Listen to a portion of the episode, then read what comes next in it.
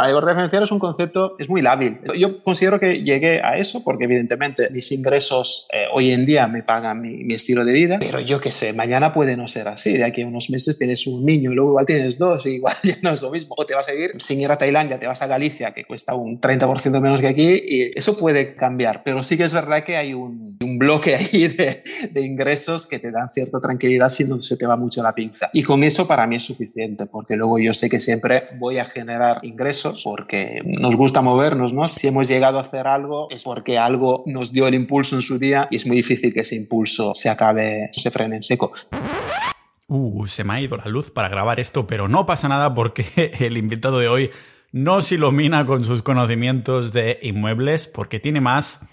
Hostia, no sé si me ha dicho 15, 17, 19, me lo repito un par de veces durante el episodio. La cuestión es que son muchos. Es que imagínate tener casi 20 viviendas que te están reportando unas rentas mensuales, que es el, al fin y al cabo, lo que he reiterado ya varias veces en este podcast, el paradigma boomer o el paradigma, el sueño del español medio es vivir de los alquileres.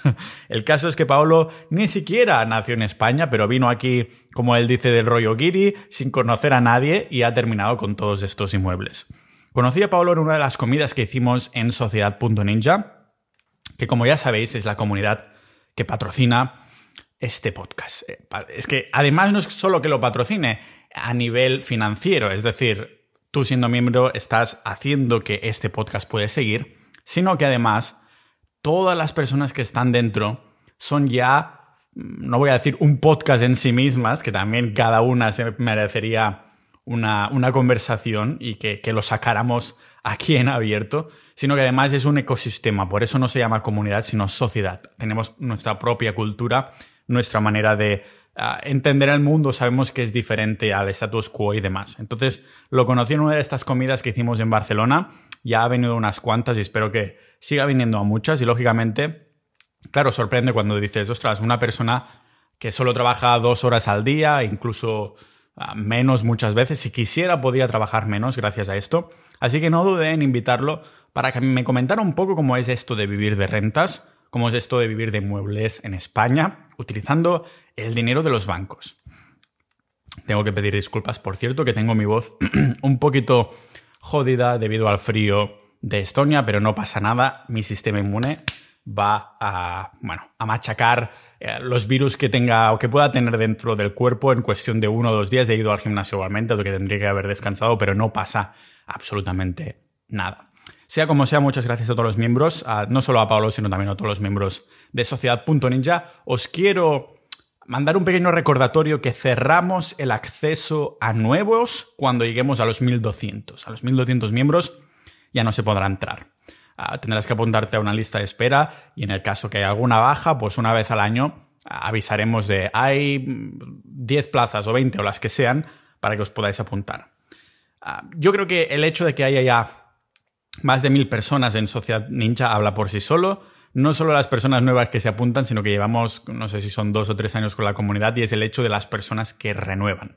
Por eso mi promesa es que sean cuáles sean las expectativas que tengas dentro de Sociedad Ninja, una vez hayas entrado, verás que se cumplen muchísimo más. Dices, hostia, no me lo esperaba, hay más de lo que me esperaba. Así que ya sabes, para contactar, para estar con networking, para estar, formar parte de una comunidad proactiva con personas como Paolo, que no solo están interesadas en las inversiones, sino que se consideran multipotenciales, tienen muchos intereses que pueden venir a épocas o por secuencias del día. Tenemos esta comunidad muy proactiva. Hacemos retiros, campamentos, como va a suceder en abril, que ya tenemos las plazas cerradas solo para miembros. Estamos alquilando una casa y vamos a pasar ahí el fin de semana con barbacoa carnívora, ah, con actividades planeadas y ya hemos cubierto las plazas muy rápido. De hecho, teníamos 15 plazas y aparte de eso, también tener lógicamente los episodios privados, servicios extras, un montón de cosas más. Así que únate a sociedad.ninja y sin haceros esperar más. Bienvenidos a esta conversación conmigo y con Paola aquí en el podcast multipotencial de Pau Ninja.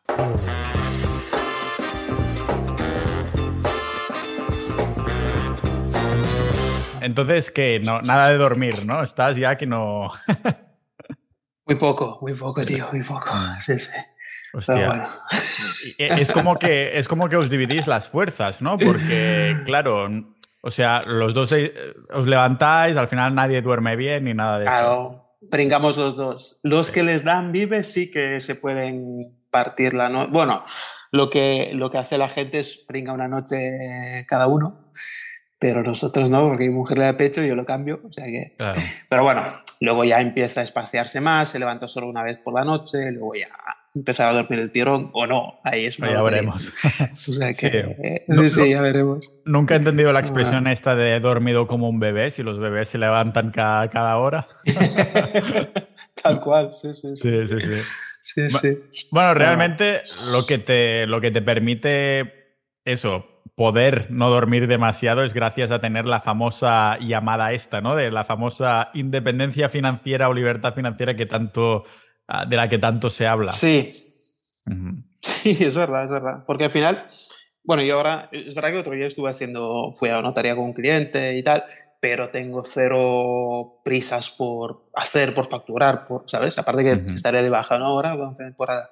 Pero si este año me dedico a full time daddy y el año que viene también, no pasa nada, ¿sabes? Que luego no lo haré porque, porque quieres hacer cosas y quieres... Pero la tranquilidad de poderlo hacer, sí que, sí que está bien, está muy bien, está muy bien. Me acuerdo cuando, te, cuando viniste a, la cena ahí de Sociedad Ninja y te presentaste, dijiste, ah, yo me dedico a esto de la inversión boomer, o sea, ¿sabes? Ya, lo, ya, lo, etiquetaste, ya lo etiquetaste así, porque yo justo lo he mencionado así en algún podcast por este, este paradigma, ¿no? De lo que es que, que yo en ningún momento digo que no haya funcionado, pero muchas veces en España se, ha vendido como si fuera la panacea absoluta de la única manera casi es, ya en la cultura española, es tener un montón de ladrillo y ya está. ahora mismo, ¿cuántos pisos tienes o propiedades que estés alquilando? Sí, tiene sentido si se hace bien, efectivamente. Nosotros ahora, a nivel particular, mi mujer y yo, alguna, pues tengo unas cuantas yo, unas cuantas ella y la mayoría están al 50%. Eh, tenemos 17. Eh, la gestión, las gestiono yo y no, no, me lleva mucho tiempo. De hecho, lo tengo calculado porque yo tuve durante un par de años, eh, fui mentor de un mastermind y llegó un momento en el primer año que alguien hizo la pregunta. Dijo, oye, ¿cuánto tiempo? O sea, nosotros cuando queramos estar más o menos donde estás tú, o más o menos, pero ¿cuánto tiempo le vas a dedicar a esto? ¿no? Si no lo quieres eh, subcontratar.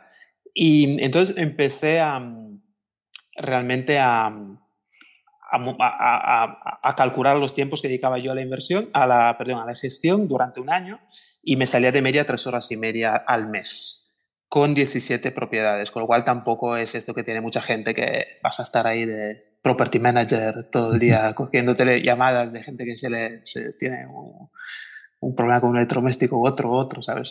no, es tan, no es tan así. Dedicarle tres horas y media a algo que realmente me da para vivir, sinceramente me parece un buen, un buen deal, ¿sabes? El día de hoy.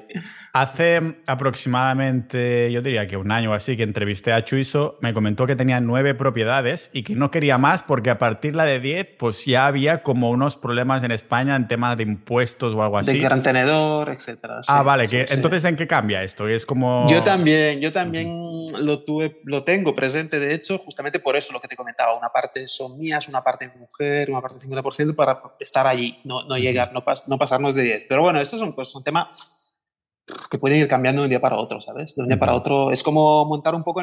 ahora eh, llevo unos años, fiscalmente es bastante interesante eh, la inversión inmobiliaria en España, pero de un día para otro te pueden quitar las desgrabaciones que son tan interesantes, que hoy en día hacen que la inversión sea tan interesante, ¿no? Entonces tendrías que buscar otro modelo, etc. Con lo cual tampoco, mm, vamos, mm, sí, ahora el tema es ese, que si tú tienes nueve propiedades, eres un pequeño tenedor, pero como tengas diez, eres un gran tenedor. Y da igual las propiedades que sean. O sea, yo al final, las propiedades que yo tengo, mm, pues suman lo que puede ser un pisazo en el centro de Barcelona o, un piso y medio, vamos, ¿sabes?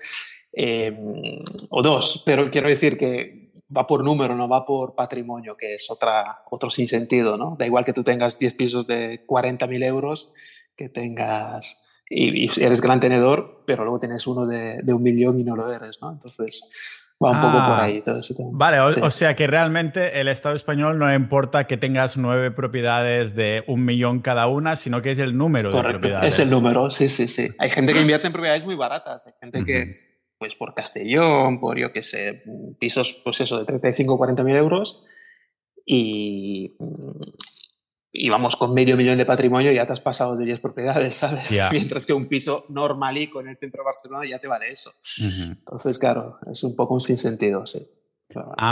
antes de entrar a cómo, cómo se empieza algo así, ya que estamos metidos directamente en la yema del huevo, ¿qué tipo de propiedades tienes de estas que acabas de mencionar? ¿Son más pisos pequeños o de rollo un millón o es algo como más medio entre 100 y yo qué sé, 300 mil euros o algo así? Sí, son, pisos, son pisos, mm, digamos, de menos de 100.000 euros, todos. Creo que el más, el más barato eh, estaría alrededor de 44.000 por ahí y el más caro 91.000. O sea, siempre me he mantenido de compra-venta, siempre me he mantenido por debajo de, de 100.000 euros, pero porque ahí está el sweet spot para luego ponerlo, poner en alquiler y tener una rentabilidad satisfactoria, que yo siempre he buscado pues, que fuera algo que rondase el 9, por encima del 8%.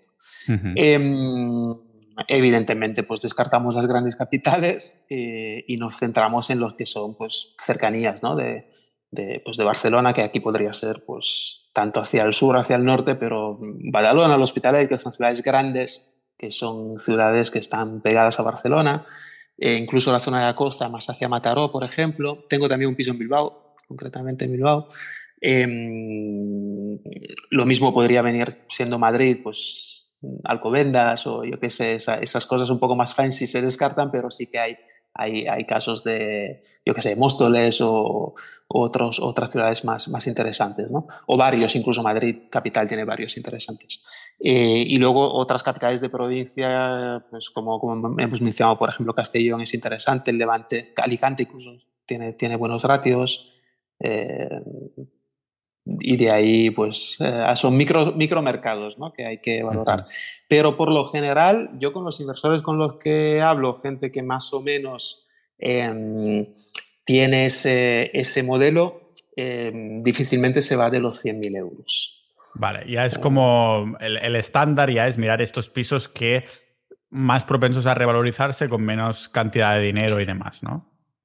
Sí, realmente para mí la revalorización y, por ende el patrimonio es más una consecuencia del cash flow. Yo lo que buscaba era, era cash flow, era hacer bien las cosas para que cada piso me diera a final de mes neto, después de impuesto, pues 250 euros, más o menos. Em, luego, evidentemente, tú vas pagando tu deuda, tu hipoteca y tú vas haciendo patrimonio, pero tampoco me, he fijado yo mucho en, en revalorizaciones. Em, hay gente que compra pisos mucho más caros con potencial de revalorización brutal, eh, que tiene mucho sentido, pero como digo, es otro, es otro modelo. Yo, todo lo que, todo lo que hicimos nosotros fue eh, apalancarnos en, en, nuestra situación laboral. Al final, yo ahora llevo tres años como freelance, pero yo vengo del mundo multinacional, tenía un buen sueldo, entonces descubrí el poder del apalancamiento eh, de mi nómina. Y, y, vamos, fuimos ahí a, todo, a, full, full, gas con, con, este tema, ¿no? De poder apalancarnos em, todo lo que se podía. Sí. Sí, totalmente. Justo estaba hoy, antes de empezar a hablar contigo, estaba preparando un episodio que va a salir dentro de unos cuantos del apalancamiento de hábitos, ya veréis de qué va, pero más que nada yo he hablado del apalancamiento de los emprendedores, de apalancarte con el capital o con el, el tiempo de, de lo que son las trabajadores o los medios y demás, el apalancamiento de hábitos y lógicamente el, apalancamiento, la palabra como tal, si lo buscas en Google, todo lo que te va a salir al principio van a ser apalancamiento en las inversiones. Es el momento en el que se usa más esta palabra, ¿no? en el apalancamiento en los inmuebles, ah, estamos hablando de que descubriste que el dinero que te podían dejar los bancos, ¿no? Ah, para que, y que el piso se pagara solo? ¿O qué se entiende por apalancamiento? Tal este cual, sí, sí. De hecho, los bancos, la banca española es muy tradicional en eso. Eh, no les dan, les da un poco igual el patrimonio que tú tengas o realmente las garantías que puedas aportar. Eh, sí, las tienen en cuenta, pero ellos tienen muy en cuenta la vida laboral, el contrato a tiempo, a tiempo indeterminado, etc. Ojo, que yo trabajaba para una multinacional americana, o sea que ya sabes cómo son las multinacionales y más, y más anglosajonas, que el despido es muy rápido y de un día para otro te, te quedas sin trabajo. ¿no? Entonces, siempre me pareció curioso esa forma de. Sí, como paréntesis, me acuerdo cuando yo vivía en Barcelona, tuvimos un contrato con mi compañero de piso de seis meses y, me dijeron, ah, necesitaríamos nómina. Y digo, yo no tengo nómina porque me lo monto por mí solo. Y digo, si quieres, te, te mando un tal de la cuenta bancaria. Y la chica del inmobiliario dice, bueno, pero es que si tienes dinero en el banco, mañana puede que no haya. Yo, yo pensando, pero si tienes nómina también puede ser que mañana ya estés despedido, ¿no? No digo, no, nada es una garantía de nada, ¿no? Tal cual, tal cual, sí, sí, sí. Pero bueno, como vi que valoraba muchísimo eso, la vida laboral, yo tenía una nómina dentro de lo que es el mercado español, pues alta, entonces pues nos apalancamos, nos apalancamos allí todo lo que se podía. Entonces el apalancamiento es un poco eso, ellos al final ven el ratio, em, primero el ratio de, de deudas que tú tengas evidentemente sobre tus ingresos, pero luego simplemente van viendo que a ti sale tanto dinero con las deudas que has ido adquiriendo y te entra tanto dinero. Y hasta un 35% más o menos están dispuestos a financiarte. Em, luego llega un momento en que esto, si lo presentas bien de cara al banco, evidentemente eh, te tienes que curar un poco, pero les puedes hacer ver que tu deuda realmente es deuda buena, es decir, la deuda que, has contraído te está aportando más ingresos. Entonces ellos aplicarán un factor eh, igual de corrección para no, no te van a tener en cuenta el 100% de los ingresos de alquileres, por ejemplo, pero si, haces, si, si, lo has hecho bien, sí que, hostia, pues tú tienes una nómina y tienes tanto de deuda que puede representar el 30%, pero es que tu 30% de deuda te está aportando más ingresos, con lo cual se amplía un poco esa, esa horquilla, ¿no? Em, entonces, para mí fue relativamente fácil. Ahora, como te digo, el año pasado hicimos una, una operación en, en Bilbao y me costó errores porque yo soy, soy freelance ahora y fue dificilísimo sacar hipoteca, ¿no? O sea, claro, incluso diciendo tengo tantas propiedades, incluso así te, te, costó, ¿no? Incluso teniendo ese cash flow que seguramente equivale a más que otra persona que tenga una nómina. Totalmente. Igualmente valoran más. la diferencia entre Claro, entre la penúltima inversión que hicimos, que yo tenía nómina, y la última que yo tenía, que ya era freelance, nada que ver. O sea, me costó horrores sacar, sacar ahí un crédito. De hecho, fueron dos, uno que era un crédito no hipotecario, en fin. Eh, me tuve que mover, tuve que moverme bastante para, para poder mantener un poco esa, esa forma y con, y con liquidez, ojo, también justificando cierta liquidez, un poco como te pasó a ti cuando con el alquiler, ¿no? Justificando liquidez, ignorando un fondo, tal, o sea, hicimos malabares para, auténticos para, para sacar, no sé, un crédito de 66.000 euros o algo así. Eh, Seguramente con la nómina, sin problemas. Seguramente eh, durante ese mes que tuviste que pedir esto, este par de, créditos, sí que trabajaste más de tres horas al mes, ¿no? Seguramente fue un mes puntual que dijiste, ahora sí, con tanto papeleo burocrático. Tal cual, sí, sí. Yo, yo mentorizo también a gente, ¿no? Aparte que que busco inversiones para, para terceros o primera vivienda y luego hago mentorizo también, pues simplemente como consultor por horas, etcétera, y te acompaño un poco en todo lo que es el proceso y tal. Y había una, recuerdo una chica, una chica de más, más edad que yo, ¿eh? una chica que tenía un buen, un buen perfil, digamos, de cara al banco, evidentemente, porque tenía un buen puesto en marketing y llegó un momento que estaba percibiendo ya un poco el burnout. Dice, yo esto ya no es para mí, yo quiero ya hacer un poco lo que hiciste tú. Me dice, a final de año creo que voy a dejar el trabajo y me dedico a, a, montar mi cartera. Y le dije, mira, tengo una buena noticia y una mala. La buena es que tiene mucho sentido, es un momento interesante para poderlo hacer. Esto es hace año y medio aproximadamente. La mala es que vas a seguir currando un poquito más. Porque no es voy a dejar el trabajo y voy a invertir, sino que es vamos a invertir y luego dejas el trabajo. Sí. Porque sí.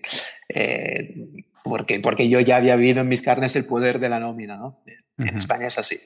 Hay que tenerlo muy presente, sí.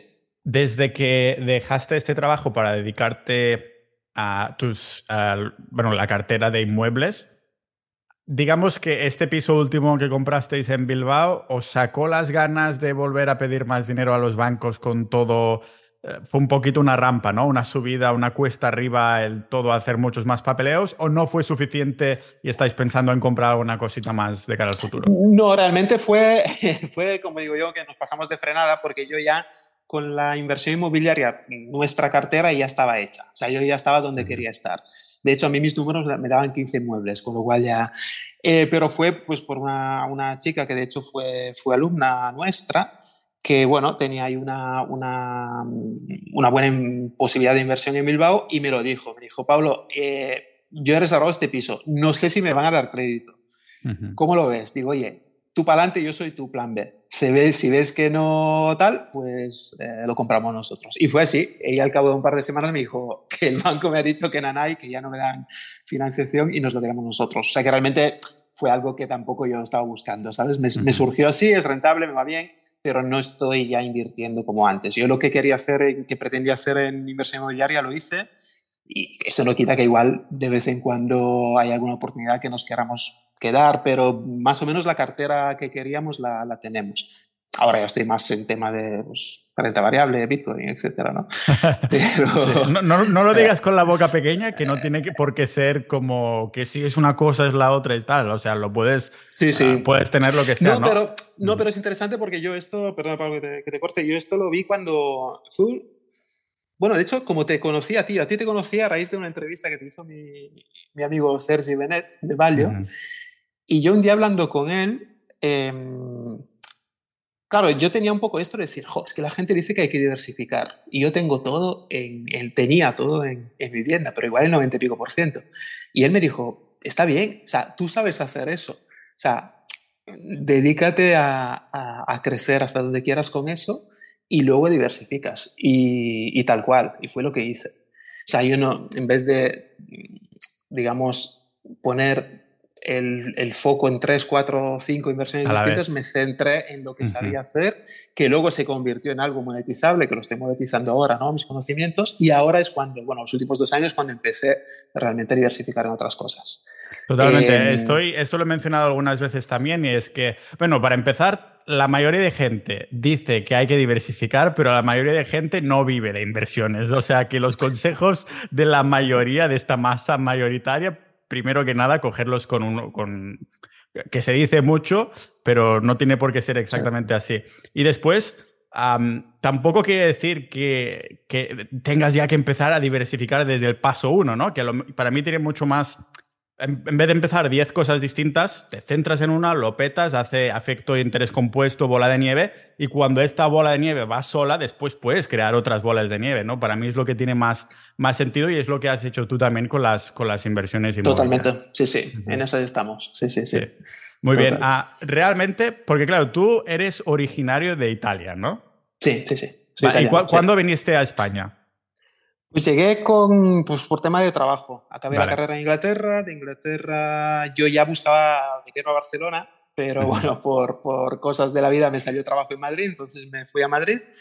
Bien, un par de años y luego internamente con la empresa conseguí moverme a, a Barcelona. Y luego ya me quedé, ya cambié de trabajo muchas veces, porque a nivel profesional también yo me he movido mucho, soy poco, de ahí viene un poco la multipotencialidad, eh, sobre todo los que tienen un poquito más de edad, como puede ser yo, eh, no, no, está muy bien visto, ¿no? Este salto de una empresa a otra cada dos, tres años, de un sector a otro, eh, de una posición a otra.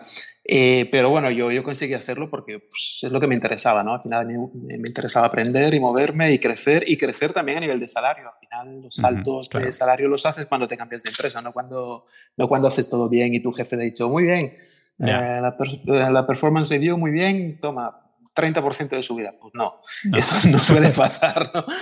Entonces, pues eso, entonces llegué por, por, temas profesionales, pero porque realmente quería vivir en Barcelona y aquí seguimos. Y, ya estabas realmente establecido en Barcelona por el tema del trabajo, ya estabas con tu vida solidificada y cuando te empezó a salir este gusanillo de hostia, la inversión inmobiliaria y, apalancarme con bancos, ah, ¿ya era algo que te traías de, desde la carrera o desde el trabajo cuando estabas en Madrid o desde cuándo? No, no, no, no. Yo el, tema inmobiliario fue porque empecé, yo lo primero que miré fue dividendos. Em, y, miré un poco hacer una, carrera, una cartera de dividendos con cara y ojos, pero claro, para tener, para estar donde yo quería, o sea, paralelamente, o sea, yo buscaba una inversión porque mi objetivo era un poco llegar a los 40 años sin, digamos, desvinculando lo que son mis ingresos de mi actividad profesional. Es decir, trabajar no porque necesite el dinero, ¿vale? Entonces tenía ese, ese objetivo de llegar ahí con 40 años. Y la cartera de dividendos tenía sentido si hubiese tenido pasta. si tienes mucho dinero puede tener sentido, pero no había manera de hacerlo, de hacerlo con dividendos, evidentemente. Yo creo que en su día calculé que para cumplir con mi objetivo, que lo cumplí luego con inmobiliaria, tenía que tener como algo más de millón y medio de liquidez para poder hacer una cartera de dividendos con, con cara y ojos. Evidentemente no, no tenía ningún sentido. Eh, ¿Quién me iba a dejar ese dinero? Pues los bancos ¿Con qué inversión? Inmobiliaria. Ah, punto. No había otra. No había otra forma de poder construir ese patrimonio, digamos, y sobre todo, más que patrimonio, ese cash flow en cinco años, como yo lo hice, que no fuese inversión inmobiliaria.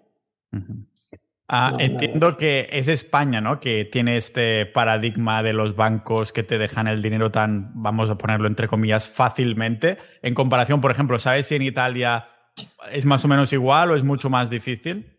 Mi experiencia es, es totalmente 100% aquí, en España. Eh, cuando he hecho alguna incursión fuera para ver un poco cómo está el mercado, a nivel de crédito, no, no, me lo he mirado mucho a nivel de crédito, supongo que no hay mucha diferencia, pero sí que a nivel fiscal seguía siendo bastante interesante España. Luego es lo que yo más conozco y, y, es donde sé encontrar eh, oportunidades rentables.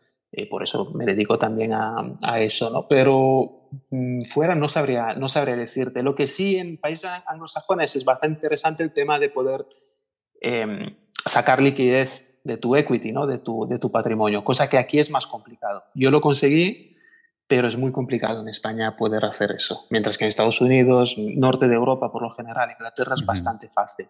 Eso sí, me hace pensar que, que, que es, es algo que se puede replicar en otros países no conozco bien la fiscalidad de otros países. Aquí la fiscalidad es bastante interesante siempre que, eh, siempre y cuando alquiles, como en mi caso, eh, a largo plazo a una familia, a una pareja que vaya a vivir en ese piso em, y que sea su primera vivienda. Allí es cuando consigues fiscalmente ciertas ventajas.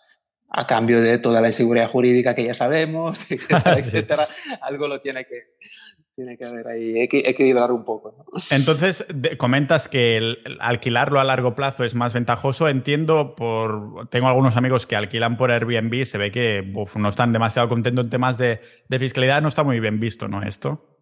De fiscalidad no. Ahora, si consigues hacerlo tú o reducir mucho los costes operativos de, de un gestor, eh, evidentemente es interesante por, por, el nivel de ingresos que puedas llegar a tener, ¿no? Pero fiscalmente evidentemente no, no, es lo mismo y me parece también que tiene cierto sentido, ¿no? Que, que, que por ese lado se, se consiga mm, o, o, se, o, se, pretendía en su día incentivar un poco la inversión inmobiliaria en ese sentido para tener más oferta de alquiler. Eh, lo malo es que luego hicieron un montón de otras cosas que hicieron que la, esa oferta justamente eh, se haya reducido muchísimo y más en Cataluña, de hecho. Sí, temas de regulación. Ah, bueno, como lógicamente me hablas desde algún sitio, desde algún piso, ¿este piso es tuyo? No, no, no, yo vivo de alquiler. Vale. Esta es una pregunta interesante que no pensaba que me ibas a decir que vives de alquiler. ¿Por qué vives de alquiler si tienes 10 y cuánto has dicho? ¿Cuántos pisos? 17, sí, sí. Vale.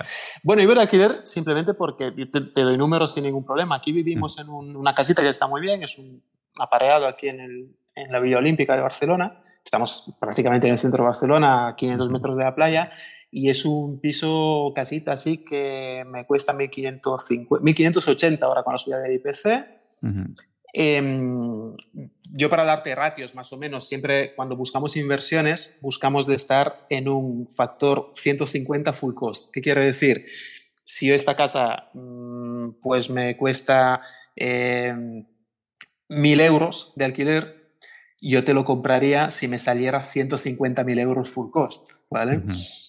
Eh, quiere decir, pues, compra-venta, eh, si hay que hacer reforma, impuestos y demás. Evidentemente aquí los ratios se van muchísimo. Aquí igual estamos hablando de un ratio de 450 veces o, más. O sea, esta casa igual vale 700.000 euros, ¿no? Entonces, claro, una casa que vale 700.000 euros, si la puedo alquilar por 1.500, eh, no brainer, o sea, la alquilo, vamos, sin ningún, sin, sin ningún problema. Barcelona te diría que prácticamente todo, poca, pocas cosas, pocos barrios tiene sentido comprar. Desde el punto de vista financiero, puramente financiero. Luego, evidentemente, no todo es dinero, ¿no? Hay gente que dice, no, yo quiero estar en un piso donde sé que me voy a establecer, voy a estar ahí muchos años porque además pues quiero modificarlo, hacerlo a mi gusto, tirar paredes, yo qué sé. Eh, no es nuestro caso. Yo no tengo ningún problema cada cinco años renegociar el alquiler, si tengo que mudarme, mudarme, ¿sabes? Entonces, desde el punto de vista em, exquisitamente financiero, no económico, no, simplemente no tiene sentido, ¿no? En mi caso. Entonces, prefiero dedicar esa, esa, esa masa dineraria, ¿no? ese, ese, ese, dinero, pues hacer inversiones rentables. Eh, entonces, y esto alquilarlo. Entonces entiendo que, claro, no es lo mismo cuando vas a comprar para alquilar que comprar para vivir, ¿no? Son, tienes como dos ojos distintos. Si fueras a comprarte una casa que realmente quisieras vivir ahí el resto de tu vida, que si vas a comprar una casa que ya estás pensando en el alquiler. Son como dos miradas distintas de lo mismo, ¿no? Sí, evidentemente. A mí cuando me dicen, el otro día tuve una reunión con gente que vive en Polonia, que se mudaron desde Inglaterra y tal, y me dijeron lo mismo. Queremos algo que luego en un futuro, que sea una inversión, pero que podamos vivir nosotros si nos vamos a ir a Barcelona tal. Y dije, no, o sea, pues, o sea em, se puede hacer, pero ya no es una inversión como tal si estás comprando la que podría ser de cara a futuro tu casa, que no tiene mucho sentido, cómprala cuando la necesites, no ahora porque no sabes tus circunstancias cómo vayan a cambiar. Si quieres hacer una inversión, pues hacemos una inversión o dos o tres, pero no, va, no, no será eso que me comentas. ¿no? Y a veces yo soy un poco directo ¿no? con la gente que, que, busca consejo y tal, por eso, porque, porque he pasado por ahí. ¿no? Pero esa idea eh, es mejor no, confundir las cosas. ¿no? Si ahí es donde quiero vivir porque me gusta, es muy difícil que sea buena inversión. Vale, eso es un buen punto, que ya lo, estás mirando con emocionalidad, no tanto con la lógica. Entonces es, depende del peso que le pongas a estas emociones de que tanto quieres vivir ahí, ¿no? Correcto, sí, sí, sí, sí, sí. ¿Y sabes si vendría a ser lo mismo comprar para alquilar porque quieres vivir tú, pero quizás alquilarlo por Airbnb corto plazo? ¿O esta mirada es más o, menos, más o menos la misma mirada que tendrías que hacer si lo quieres alquilar a largo plazo? Yo creo que sí, porque a nivel Airbnb eh, realmente vas a buscar otro, otro, otros activos, ¿no? otros, otros aspectos de las otras ubicaciones. Entonces, ahí podría, podría tener sentido. House hacking, por ejemplo, es decir, me quedo yo con habitación y alquilo, la, quiero por temporada las otras, o todo ese tipo, ese tipo de, digamos, de, de modelo eh, es, es, interesante sin duda también. Bueno, yo mismo he estado buscando en Tenerife, en Lanzarote, recientemente, eh, porque, mm, bueno, recientemente no, hace un año, de hecho, que es cuando compramos Bilbao. estaba buscando en Tenerife, acabé de comprarme Bilbao. Pero, eh, porque era la idea de decir, oye, pues vamos a hacer algo turístico chiquitín así, y que lo vamos a disfrutar en invierno y, lo vamos a rentabilizar. Eh, pero bueno, es más por la idea de tener algo ahí en, un, en una isla cálida cuando aquí hace frío, ¿no? de, escaparte un poco. Pero sí, sí, es otro tipo de modelo. Hay que realmente mm, tener muy separado lo que es el modelo turístico, Airbnb, en, largo plazo como yo hago. Em, son, son, cosas muy, muy separadas y de hecho la gente que lo hace, que, que, lo hace bien normalmente se especializan en un modelo o en otro. Vale, sí, es lo que decíamos hace un momento, no, no, no o Airbnb o largo plazo, o sea, los dos juntos, sino te especializas en uno y después ya, si tienes una cartera de esto, te especializarás en lo otro. Yo había visto algún, inmueble, algún inmueble por aquí en Estonia que dije, ¡buah! Esto lo acabo de ver y digo, es un, un plan sin fisuras, porque era tipo duplex. Y digo, claro, cierro las dos habitaciones de arriba que son solo para mí y lo de abajo lo dejo por Airbnb cuando no estoy ahí o algo por el estilo, ¿no? Y, claro, me ha pasado mucho por la cabeza. Me consta, me lo comentaste en una de las comidas, que ah, fuiste a Estonia no hace mucho. Hazme un poco de review, ¿qué tal el...? Porque ah, tuvisteis, eh, eh, estuvisteis hablando con personas en el mundo de la inmobiliaria en Estonia. Ah, coméntame un poco la diferenciación con España y si incluso pensaste en comprar fuera de España debido a sí, Sí, sí, sí. Hicimos una pequeña incursión en Tallinn y, y nos gustó, nos gustó el hecho de que ahí flipaban absolutamente cuando hablamos de los impuestos de aquí O sea, nos miraban como decir, pero, pero ¿de qué me estáis hablando? ¿Dónde vivís? ¿no? Y eso por un tema, eh, por, por un lado. Y luego, eh, por otro, es que es un mercado con una, no, no creo burbuja, pero con una proyección increíble. O sea, nos enseñaron cifras, aparte me encontré, me encontré inmobiliarias mucho más profesionales allí que aquí, por lo general, y me enseñaron estadísticas que manejan y tal, pues igual de subidas del 30 y pico por ciento de un año a otro. Em, de hecho, nos decían ellos, aquí hay mucha burbuja, esperaros que ya bajará y tal. No sé, porque yo me encontré un país, bueno, que te voy a contar a ti, que, eres un enamorado de Tallinn, ¿no? Pero me encontré un país con, que ofrece mucho, y que están unos ratios, creo que todavía interesantes. Con lo cual ellos igual ven que se ha encarecido mucho y piensan que eso se, va a desinflar. Creo que no, pero bueno, pero está claro que hace, hace un par de años o tres igual hubiese sido un momento dulce, desde luego. Y, y, a nivel fiscal seguramente muy interesante, porque te digo, yo cuando le contaba lo que es el ITP, lo que son los impuestos de... Tanto cuando compras como sobre todo cuando vendes. Y ellos me miraban con decir, pero, pero ¿de dónde has salido? ¿Qué impuestos? ¿De qué, qué me estás contando? Sí. sí, eso sí. Me acuerdo de una pequeña reunión que tuve en la cafetería con un agente inmobiliario hace cuestión de un año y cuando le pregunté, que era una de uno de los temas que me preocupaba, digo, ¿y si hay ocupas y tal? Y se empezó a reír, digo, ¿ocupas aquí? No, o sea, si si hay alguien que no debe estar en ese piso, llamas a la poli, vienen, le piden los papeles, si no los tienen, los echan al mismo momento. No hay nada más que añadir, ¿sabes? Sí, sí, sí, sí, sí, tal cual, tal cual. Sí, sí. Y, el, ¿Esta reunioncitas que tuvisteis en Estonia fue más para ver cómo se movía el mercado o para incluso plantearos compraros alguna cosa? Sí, fue un grupito de, como os decía, que salimos de ese mastermind y somos amigos más que otra cosa. Vino también Carlos, Carlos Gadán, que, conoces, eh, vino mi mujer, o sea, fue como un, un, viajecito así de, de amigos, sí. sí, sí, acabamos por bares. En uno también había una jam session y que yo estuve también tocando con unos chicos y tal. Fue más. Era el, eh, Phil, Phil Joe o algo así, ¿cómo se llama? Que está en el centro, en la Plaza de la Independencia. ¿Es de ese bar? ¿Puede ser que era jazz? O. No sé si te eh, No está en la plaza, pero está justo en, la, en una callecita ahí llegando. Sí, sí, sí, uno ahí underground y tal. Pero fue más un viajecito así y de paso sí que hicimos esa pequeña incursión inmobiliaria para entender un poco cómo van las cosas. Luego, evidentemente, aunque pudiese ser más o menos interesante, eh, como siempre, nosotros buscamos apalancarnos a nivel financiero y claro, a nivel de crédito es complicado que alguien te conceda un crédito para, para comprar algo cuya garantía, siendo hipotecaria, está en otro país. ¿no? Entonces, es un poco complicado. Ahora, el día que, que inviertas eh, en, en, efectivo, ¿no? en cash, que no es mi modelo, pero el día que lo haga, evidentemente no invertiría, creo, en España, o sea, miraría, miraría otra, también por, a diversificar un poco, ¿no? Entonces sí que podría ser interesante. Porque claro, tú no puedes ir al Banco Santander en España y decirle, oye, déjame el 80% de esto. Que me voy a Estonia, sí. Claro. claro. Antes de llegar al objetivo en tu cartera en cuanto a la cantidad, eh, número de inmuebles que tienes, ¿Utilizaste plataformas tipo idealista o te vinieron de, voces como esta chica en Bilbao o esto fue ya después de tener esta cartera? O sea, ¿has utilizado una plataforma tipo de idealista que te metiste una rutina de mirar un poquito cada día con ciertos filtros o algo por el estilo?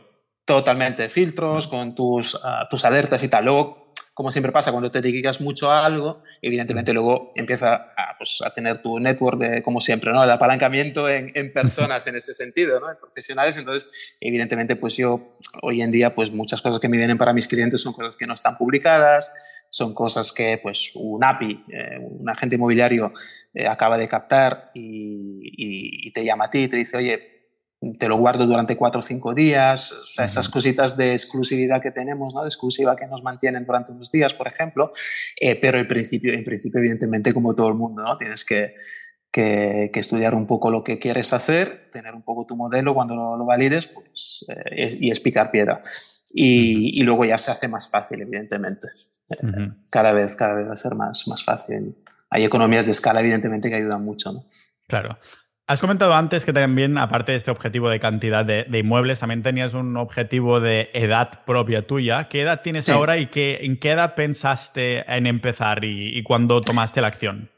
Yo empecé, eh, bueno, siempre se dice en tema de inversiones, siempre si le preguntas a cualquier inversor te dirá que ha empezado tarde, ¿no?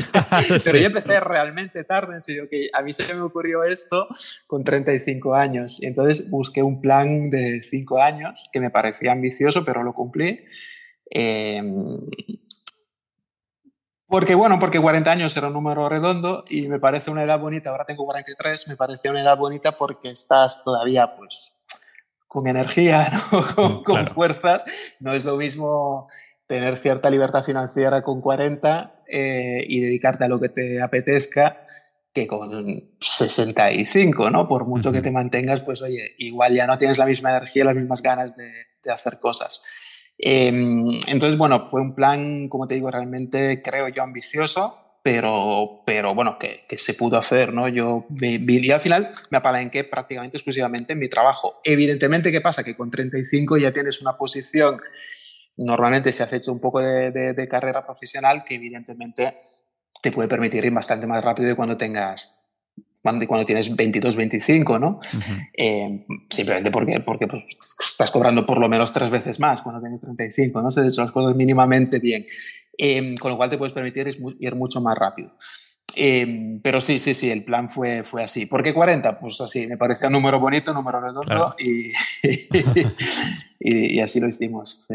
Claro, se vendía bien entonces, ¿no? O sea, 40 a mí también me gustan, e, es, simplemente porque queda bien y ya está. Sí, sí. Ah. Y de hecho, cuando, cuando hablamos tú y yo, eh, cuando hablamos de esto, que yo me presenté, te dije, yo vengo de esa inversión tan boomer que es la inmobiliaria, lo digo en plan un poco coña, pero, pero también un poco me lo poco me lo creo, pero el análisis que yo hice fue eso, fue, es que no hay otra inversión que me permita cumplir con mi plan a cinco años que no sea la inversión inmobiliaria. Si los bancos te eh. son es el único tipo de inversión que te dejan este dinero, pues lógicamente. yo, no soy, yo no soy un enamorado de la inmobiliaria de decir que estoy todo. No, de hecho, yo trabajo un par de horitas al día, pero lo hago sencillamente porque es con los conocimientos que tengo, es lo que me permite eh, sacar más mm, de mi hora de trabajo. O sea, yo me puedo permitir trabajar una hora o dos al día. Eso es lo que más retorno me da. Eh, evidentemente, súper agradecido a, la inversión inmobiliaria porque me ha puesto donde estoy, ¿no? Me ha permitido estar donde estoy, pero vamos, que no es que sea que yo haya tenido eso desde pequeño, que me encanta la inversión inmobiliaria. De hecho, pues, oye, Sí, tipo, me encanta el ladrillo ya desde pequeño jugando al Lego, ¿no? Claro, claro. Si, a mí, si en mi análisis me salía dividendos, que era la mejor, pues oye, a dividendos o lo que fuera, ¿no? Pero eh, el resultado de mi búsqueda fue eso, porque solo la inversión inmobiliaria me podía, me podía dar esos resultados por el apalancamiento. Sí, comentas que, claro, el banco solo te daba esta opción para, para que te diera este dinero, pero comentabas también que tenías ya unas posiciones altas en cuanto a nóminas y demás ¿Cuánto dinero crees que se necesita para empezar algo así? Es decir, porque claro, no puedes ir al banco simplemente con las manos vacías. Entiendo que te van a pedir un, yo qué sé, 30% de la primera inversión o algo por el estilo. Y claro, eso va relacionado con el primer piso que decidiste invertir, ¿no? Sí, sí. Eh, yo te diría que más o menos, claro, mi mujer estaba, estaba acabando la residencia de medicina, entonces tenía un, digamos, de cara al banco, un buen perfil porque el pagador ya era la Generalitat de Cataluña, ¿sabes? Porque es cuando eres médico residente. Y luego también ellos evidentemente manejan estadísticas y saben que un futuro médico no se va a quedar sin curro, ¿no? Por mucho que sean contratos que no, son, no estén del todo bien pagados, pero vamos, que yo no conozco médicos que quieran trabajar de médico y no estén trabajando, no encuentren trabajo. ¿no? Entonces eso el banco lo sabe muy bien. Con lo cual estaban dispuestos por ese lado y por, el, por mi lado, por el tema, yo sí que venía de empresa privada, entonces sí que tenía que como que justificar o aportar más, em, por lo general más, más pruebas y más papeles y demás, pero sí que tenía una nómina más alta. en cuanto a apalancamiento. En cuanto a liquidez, yo te diría que empezamos con... Mi mujer tenía 14.000 euros y yo tenía creo que alrededor de unos 80 por ahí. no, no, llegamos a 100.000 euros. Y con eso montamos toda la rueda para, estar luego a los cinco años eh, con, el patrimonio, digamos, hecho. Con lo cual se necesita cero dinero, que no, hombre, tampoco, porque, porque, a ver, todo se puede hacer, ¿no? Pero, pero algo de liquidez hay que, hay, que, hay que tener, hay que demostrar.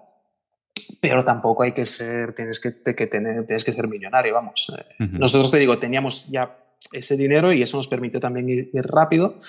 Eh, el factor tiempo ayuda mucho, pero sobre todo pues controlar bien tus, tus, tus gastos versus tus entradas, etcétera, y, venderle un poco al banco que tú eres un perfil fiable, que tienes una, una, perspectiva de, de, futuro, de carrera, etcétera, y que tus gastos son estos y tus ingresos son estos y, y vamos, que estás haciendo las cosas con, con, sentido. Y un día le pregunté a un banquero cuando ya tenía un poco de confianza y me dijo muy rápidamente, ah, sí, para esto te, no te preocupes, te voy a dejar yo el dinero, pondremos que estudie en habitual, tal, no sé. Y digo, seguro, porque ya empieza a haber mm, cierta deuda. Y me dice, ya, pero, a ver, nosotros somos un banco pequeño, estamos viendo, yo tenía un Excel bien hecho, ¿no? Con, yo igual tendría ocho propiedades o nueve. Entonces veías los ingresos, veías lo que era el equity sobre la deuda, tal, veías lo que salía de, hipotecas y lo, que y lo que entraba de alquileres. Y decía, yo con esto veo que si yo te dejo dinero a ti, no te lo vas a jugar al casino. O sea, que, no, me dijo, no vas a comprar Bitcoin, me dijo que, que, no hubiese sido mal, era 2017 o por ahí. Em, pero eh, o sea, se ve que tú el dinero lo vas a emplear bien, con lo cual también hay una parte subjetiva que depende mucho del banquero, sobre todo si son entidades pequeñas, que pesa mucho, que tiene mucha relevancia también. Es más, entonces, es mejor pedirlo en bancos más pequeños. ¿Hay algún truco ahí? Entiendo que es todo un mundo en sí, ¿no? El hecho de ir a pedir crédito. Sí, sí, sí. evidentemente, hay muchísima estamos viendo un proceso ¿no? en la banca española de, de una agregación bestial, siempre hay un, banco más grande que compra otro, que, pero, pero todo lo que se puede escapar de esas grandes, eh, las cuatro cajas que queden, o el banco de, incluso que sea de una entidad grande, reconocida, pero que sea de un pueblo, mucho mejor que una gran, que una gran capital, eh, porque es, el factor banquero, más que el, más que, más que el banco en sí, es, es, encontrar esa, esa persona. O un broker financiero, un broker de hipotecario que, que sepa lo que hace y que te pueda acompañar. Evidentemente es, un, es un, profesional y se, y se, paga, ¿no? pero muchas veces a cuenta ir de la mano de alguien que, que, que te pueda acompañar en eso. Pero otra vez, las relaciones, ¿eh? más que. las relaciones, el, networking, networking siempre, apalancarse en las personas esta vez, o el dinero, en el capital o en las personas. Este primer piso que comprasteis, que teníais esta, esta caja ya inicial, que empezó a girar toda la rueda y todo, ¿te acuerdas un poco cómo lo encontraste? O sea, tú tenías tus filtros, no sé si eran unos filtros que tenías ya muy presentes, y también me gustaría en las sensaciones en cuanto a emociones de ese, hostia, que voy a comprar mi primer piso para, eh, para este plan ¿no? que, acabo de, que acabo de desarrollar.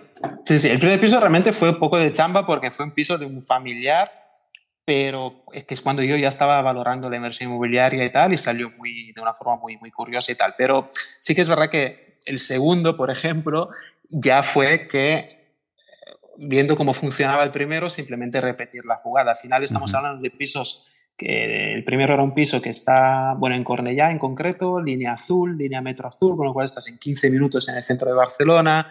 Em, son zonas pues humildes sin llegar a ser mm, conflictivas, ¿vale? Son, con lo cual era ver un poco otras paradas de metro por la zona, eh, repetir un poco ese tipo de, ese tipo de, de, modelo. Y en 2016, que es, cuando, que es cuando hice esas primeras, hicimos esas primeras inversiones, pues había bastante... Eh, no, no, era el mejor momento, el mejor momento hubiese sido a lo mejor dos años antes, pero eh, la, digamos, la inmobiliaria estaba despegando otra vez, pero bueno, estamos en esa parte que, que empezaba a subir otra vez todo. Eh, entonces, bastante fácil de, de, de validar los modelos. Y, había, había oportunidades, había. y, y, las sigue habiendo, ¿eh? no te digo que no, pero ahí las había para un novato como yo, que es muy idealista y, y, con cuatro ratios ya te sacaba una buena oportunidad. Qué bueno. Sí. Ah, la pregunta que siempre se repite todo el mundo es si ahora mismo, justo en este momento, es buen momento para, para comprar, si alguien se está ah, preguntando comprar para después alquilarlo, ¿no? Me acuerdo, mis padres especialmente mi padre tiene este paradigma que, claro, como ellos compraron el piso en el que yo viví hasta que tuve seis años, claro, lo compraron por ahora en euros serían como 18.000 euros o alguna burrada así de lo barato que es, en un sitio que ahora no se encuentran pisos en mi pueblo, ¿no? Entonces, claro, él, no, alquilar es una tirada de dinero. Claro, como él vivió, él, sí es un boomer de, verdad, ¿no? el, paradigma, este boomer. Y, yo, yo, le intento decir, digo, a ver, es que no puedes comparar los tiempos que estamos viviendo ahora con el que tú estabas viviendo en este momento. Totalmente, sí, sí, sí. Y claro, eso no, significa, eso no significa necesariamente que, claro, si tienes herramientas como es el banco, el apalancamiento con el dinero de, de estas instituciones, que pueda haber un momento contemporáneo, aunque los tiempos hayan cambiado, que no significa que sea una mala inversión si encuentras buenas oportunidades y demás. Entonces, ¿qué responderías a una persona que te pregunta, es buen momento para comprar ahora, Pablo, ahora? sí, a ver, eh, oportunidades siempre las hay. Em, y si salen los números, evidentemente es buen momento, simplemente porque yo te digo, por ejemplo, como yo hago y mis clientes sobre todo que van a, a Cashflow, siempre encontramos oportunidades. Es verdad que si miras el entorno macro, pues el otro día estaba viendo que estamos en el, en el punto más bajo de mortgages, de, de, hipotecas en Estados Unidos este último trimestre, pero de los últimos 25 años o más. O sea, evidentemente algo de efecto tiene que tener pero no hay que olvidarse que, estamos en micromercados realmente. O sea, yo ahora estoy encontrando muy buenas oportunidades, suelen ser herencias, suelen ser para gente que compra al contado y no, y no apalancado, no financiado como hacía yo. De hecho, tengo la, mayor parte de mis clientes ahora mismo es gente que compra al contado.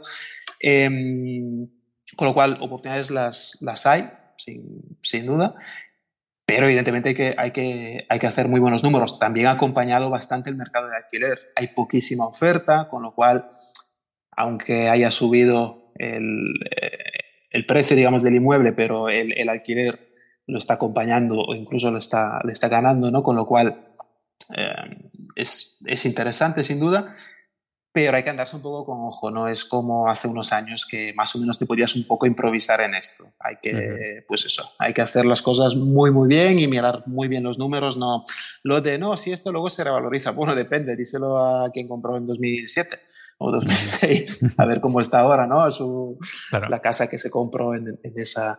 Entonces, mm, esto que siempre sube y tal, mm, evidentemente no, eh, no, no, no, es bien bien así y, lo, lo, ha demostrado la última gran crisis que vivimos. Bien, es verdad que ahora mismo no estamos en las mismas situaciones de en cuanto a burbuja financiera, eso es verdad, pero aún así yo creo que habrá, pues habrá sitios donde apenas se notará una flexión y otros donde caerá un 40% sin, vamos, sin ningún problema, porque es así, porque son micromercados, depende del activo, depende de la zona, em, del tipo de, de, comprador que pueda tener una enmienda u otra, de la, de la, un poco de la, de la idiosincrasia ¿no? del, del, del, propio lugar, em, con lo cual es muy difícil, al final son medias, pero claro, tienes que ir al mercado concreto que te interese. Em, entonces sí, yo, yo curro tengo, clientes tengo y oportunidades las hay, pero, eh. pero hay que buscarlas. Este, estos clientes y estas oportunidades, antes has comentado, bueno, yo no es que jugar al Lego de pequeño, bueno, eso lo he dicho yo, pero que no es que fueras un enamorado de siempre, sino que lo has utilizado como una herramienta para poder tener esa independencia o libertad financiera. Pero claro, una cosa que estás haciendo muy bien también, aparte de todo lo que son el proyecto inmuebles, es monetizar los conocimientos que has adquirido adquiriendo estos inmuebles. Por esto tienes estos clientes, porque tu, tu mm, profesión ahora, que estás de freelancer, es personal shopper, ¿no? Que yo esto siempre lo había asociado a tío que te enseña a ir a la moda. Y digo, claro, cuando me lo dijiste, digo, claro, es italiano, todos les va la moda. pero es otro tipo de personal shopper. sí, o, o, incluso personal, buyer's agent o personal shopper mm. inmobiliario también, yo también lo tenía en la cabeza para casuplones. ¿Sabes? El típico que se compra, la, que gasta una millonada. Ahí estaban los personal shoppers incluso, incluso en España, ¿no? Eh, pero a mí, a mí me cayó así porque yo cuando empecé a hacer esto, un muy buen amigo mío que tenía liquidez, que vivía afuera, dijo, oye, ¿esto lo puedes hacer para mí? Digo, pues sí, por supuesto, y empecé sin saber lo que era, o sea, simplemente era eh, exacta, o sea, yo al final, eh, como apoderado de esta persona, yo lo que hacía era simplemente aplicar mi criterio a sus inversiones, con lo cual hice inversiones paralelas para mí, para él, eh, llega, llega un momento que pues la gente empieza a pedirte oye, ¿me puedes ayudar? Digo, pues sí, ¿qué quieres? ¿Que te ayude en buscar esto? ¿Quieres que te acompañe? ¿Quieres que quieres contratarme por horas? ¿Quieres...? Y, ahí surgió, eh, coste de adquisición de clientes, cero. O sea, yo no, no, existo, no existo ni siquiera en, no tengo una web, no tengo ni una tarjeta de visita, ni, ni creo que lo refleja mi LinkedIn.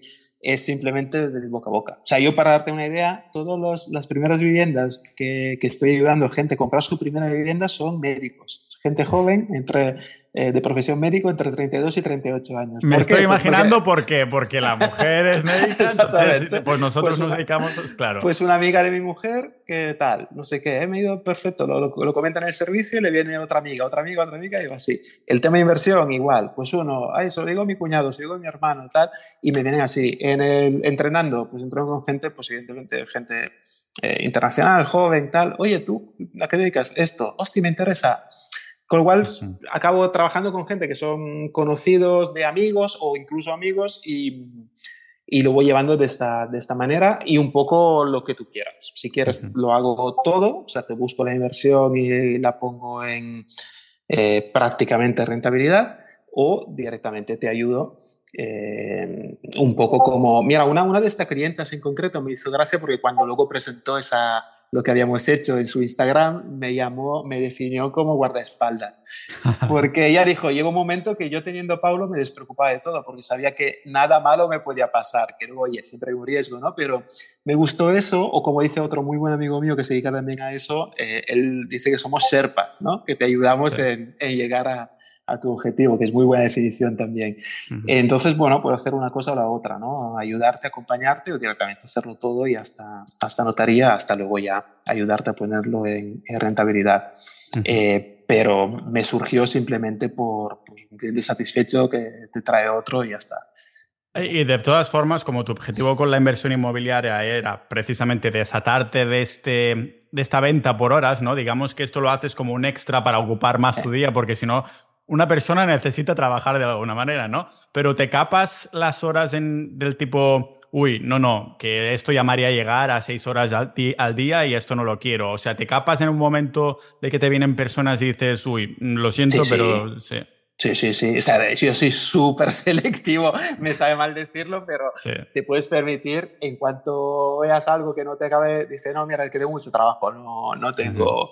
Em, sí, yo procuro em, no pasarme de dos horas al día, o sea, trabajar, montarme mi, mi, horario de trabajo suele ser de 10 a 12 de la mañana. Luego alguna vez igual tienes que ir a ver una propiedad por la tarde y tal y no pasa nada, ¿no? Pero que, que la media, pues un par de horitas al día.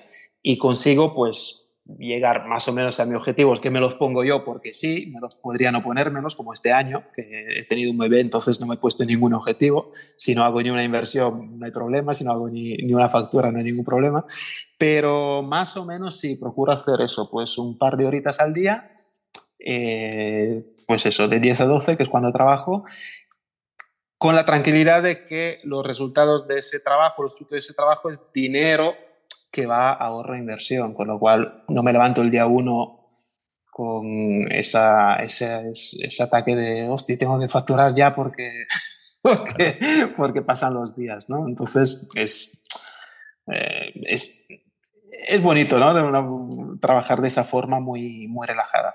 Entonces, claro, si tienes esta libertad, este tiempo extra y demás, a tú como buen multipotencial que eres, ¿A qué, cosas te gusta dedicarte? Bueno, ahora ya sé que la dedicación máxima va a ser el, pequeño Pau, ¿no? O sea Sí, sí, sí. Ahora Pau es el, que, es el que manda. Ahora hay cero rutinas porque el bebé tiene tres semanas apenas. Pero bueno, hasta hace un mes yo más o menos me levantaba, me iba a dar mi paseo por la playa, me escuchaba un podcast, iba a tomar un café con, con unos amigos o directamente iba a entrenar con ellos. Luego tomamos café, luego volví a casa y empezaba a, a trabajar y trabajaba esas, esas dos horitas. Más o menos a las 10 ya volvía Em, y me dedicaba hasta las 12 así a, mi trabajo. Luego ya a preparar la comida, ver con mi mujer dónde podemos ir a comer a un sitio u otro, si se viene a casa o no y tal.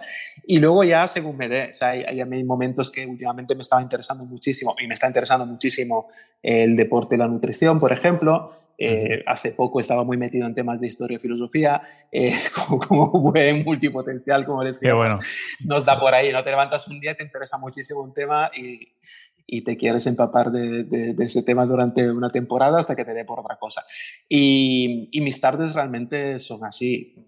la música o otra cosa, o sea, aburrirme no me aburro, me faltan horas, em, pero eh, he conseguido que no me absorbiera el trabajo. A pesar de tener tiempo, dedicar mi tiempo a otras cosas que me, que me repercuten en para ir terminando, quería preguntarte sobre el futuro, porque claro, esto ya está sentado. O sea, no has vivido ni la mitad de tu vida, porque como te interesa la nutrición y la salud, estoy seguro que pasarás de los 100 años entre el deporte y, todo, eso, y la, sensación de estar realizado es muy importante también. Entonces, ¿cómo lo ves? ¿Te irás adoptando más más viviendas, vas, irás comprando más inmuebles o cómo lo irás viendo esto? Es decir, o vas a decir, no, cuando ahora a partir de ahora bajaré el listón y aunque me den muchas buenas oportunidades voy a decir que no, o cómo te planteas el futuro o no lo has pensado. Creo que no, yo llegué, bueno, he llegado hasta un punto que era mi objetivo, de hecho me pasé un poquito y ahí como que, que, me paré y, considero que está hecho lo que tenía que hacer en la inversión inmobiliaria. Eso no, no quiere decir que de aquí a dos años me dé por, por darle un empujón más o incluso vender mm, ciertas viviendas y, rotar un poco cartera, ¿no? que podría tener sentido también. Decir, oye, me deshago de dos o tres inversiones que son de menos calidad y voy a algo igual un pelín menos rentable, pero más quizás mm, con más potencial de revalorización o lo que sea pero la inversión inmobiliaria yo considero que está un poco hecha. Tengo esa cosilla ahí, esa espinilla que es el tema turístico en Canarias, que creo que volveré a darle una oportunidad a mirármelo, pero no, la inversión inmobiliaria yo considero que lo tenemos, la tenemos hecho. También porque yo no me fijo mucho. O sea, el tema de la libertad financiera, cuando dicen, claro, es que tú querías conseguir libertad financiera.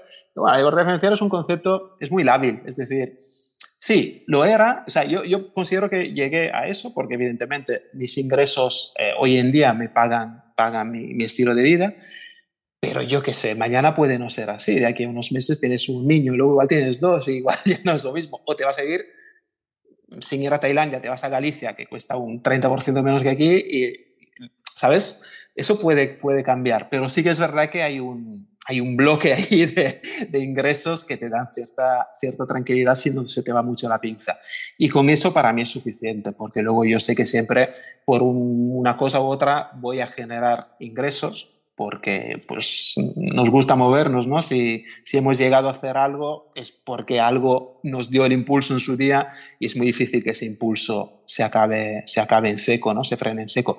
Entonces no tengo ningún, ningún estrés por, por, por, por, por, hacer crecer mi patrimonio inmobiliario, ni mucho menos. Mientras tanto, se va creando patrimonio porque la deuda la voy pagando. La inflación también está ayudando bastante porque la deuda, la deuda la tengo tipo fijo, con lo cual, aunque no nos guste que haya inflación, pero bueno, si miro solo mi caso particular, juega a mi, a mi favor. Eh, pero sí, considero que más o menos lo que es la, el, la base, lo que es la, la, la, base de mis inversiones, que es la inmobiliaria, está hecha. Ahora, dentro de mi portfolio me gustaría que pesara menos, por, no porque me deshaga de inversiones inmobiliarias, sino porque, bueno, estás abriendo otras vías y tal, sí. sí. Sí, sí, sí, sí. Sí, tiene sentido. Y quería preguntarte entonces, para ir terminando, ya que tu negocio es alquilar, no alquilar, comprar, no comprar, ¿Vivirás siempre de alquiler o buscas una casa de tus sueños que terminarás comprando sin importarte si la venderías o la, más bien dicho la alquilarías por Airbnb o a largo plazo? Es decir, ¿lo habéis pensado de, pues mira, si hay incluso algún bebé más o si, aunque, si nos quedamos solo con Pau y tal, pues nos gustaría tener delante el mar y detrás no sé qué? ¿Hay algún sueño por ahí? Sí, sí, sí. Sí, evidentemente estando, es que ahora vivimos no, no, vivimos aquí porque, porque nos, las circunstancias, que también vivimos aquí porque nos gusta vivir aquí. Entonces, hoy en día veo implanteable, no, no, no me planteo comprar porque mi, yo inversor no me lo permitiría, o sea, no tendría ningún sentido comprar esto donde estoy viviendo. Sí que es verdad que estuvimos hace un par de años, estuvimos en un Airbnb a las afueras de Copenhague que nos encantó, era una casita así con un, un pequito de, una planta, con un jardín, una, una, piscinita interior que se podía descubrir tal. Y dijimos, hostia, algún día si comprásemos un terreno tal que, que nos diera por ir a vivir fuera de una urbe, de una ciudad grande y tal, pues me gustaría esto. O sea, esto sí que sería un proyecto que me gustaría, que nos gustaría tener como casa en propiedad. pero, pero lo dicho, hoy en, al día de hoy nos gusta vivir donde estamos teniendo la vida que nos gusta, ¿no? que es vivir aquí, vivir en Barcelona, vivir cerca de la playa. Eh, entonces no, no, nos planteamos comprar porque simplemente los ratios no salen. No, no, no, no salen, no, no, no. Muy bien, Pablo, pues muchas gracias por haber venido a hablar un poquito, así hemos iluminado un poco más lo que es una persona que vive de ello y no lo tuitea, viviré de los inmuebles o viviré de los dividendos, sino que es alguien... no, vendo cursos, no vendo cursos. Bueno, antes de despedirnos, antes de despedirnos siempre a los invitados al final, si quieres, yo qué sé, mencionar Has dicho que no tienes página web, pero si quieres que te sigan en alguna red o quieres mencionar cursos o libros que quieras recomendar o lo que sea que quieras decir, este es el momento. Sí, no, yo, no, como digo, no existo. Eh, me llamo Paolo Agu en, Instagram, creo, que es Paolo Agu B de Barcelona, pero es que te metes ahí, no, vas a aprender nada de inversión. Igual estoy yo, salgo yo tocando la guitarrita o con, o con, o con, o con mi gatita o, o, subiendo la montaña, o sea que, que es puramente por, eh, así, por, por mm, placer y ocio, por ocio, pero, pero profesionalmente no me vas a encontrar. En LinkedIn sí que existo, eh, por si a alguien le interesa ponerse en contacto y lo que, lo que puede ayudar. Y lo otro, tampoco soy muy bueno en... Em, o sea, yo eh, me he leído muy pocos libros de inversión. tengo que reconocer. Sí que hay unos cuantos que son los típicos que, que te pueden ayudar en principio a darte ese, ese, impulso, pero francamente es algo que mm, me aburre bastante. no lo suelo, no lo suelo, no suelo leer, no suelo leer de ese, de ese tópico. Em, soy bastante como tú, soy de contenido más inmediato, de YouTube, etcétera, pero lo que son lecturas, em, vamos, muy pocos libros de inversión me he leído como para, como para, piedra, tener que recomendar. Tú has ido directo a la acción, eres de mi, Tal cual. estilo. sí. Tal cual. sí, sí, sí. Acción y error y, volver a empezar y aprender de, ello y, y para adelante. Sí, sí. Acción, reacción. Exacto. Pues muchas gracias por haber venido, ya te digo. Y nada, es un placer también verte en las comidas, que ya han sido dos, ¿no? La que nos hemos visto, espero que, que sean mucho más. Y, nada, pues eso, que nos seguimos hablando y gracias también por lo que vas aportando ahí, sobre todo también, eh, no solo en tus expertise, sino la curiosidad que, pues, que se ve ¿no? en el, grupo, que hace que la comunidad esté ahí bien dinamizada con personas que lo petan en sus, en sus áreas. Así que, señor, nos vamos viendo y estamos en contacto. Fenomenal. Espero pasarme por el retiro, aunque sea la barbacoa. Claro. A ver si, claro. si se puede. Perfecto. Un abrazo. un abrazo, Pau. Gracias.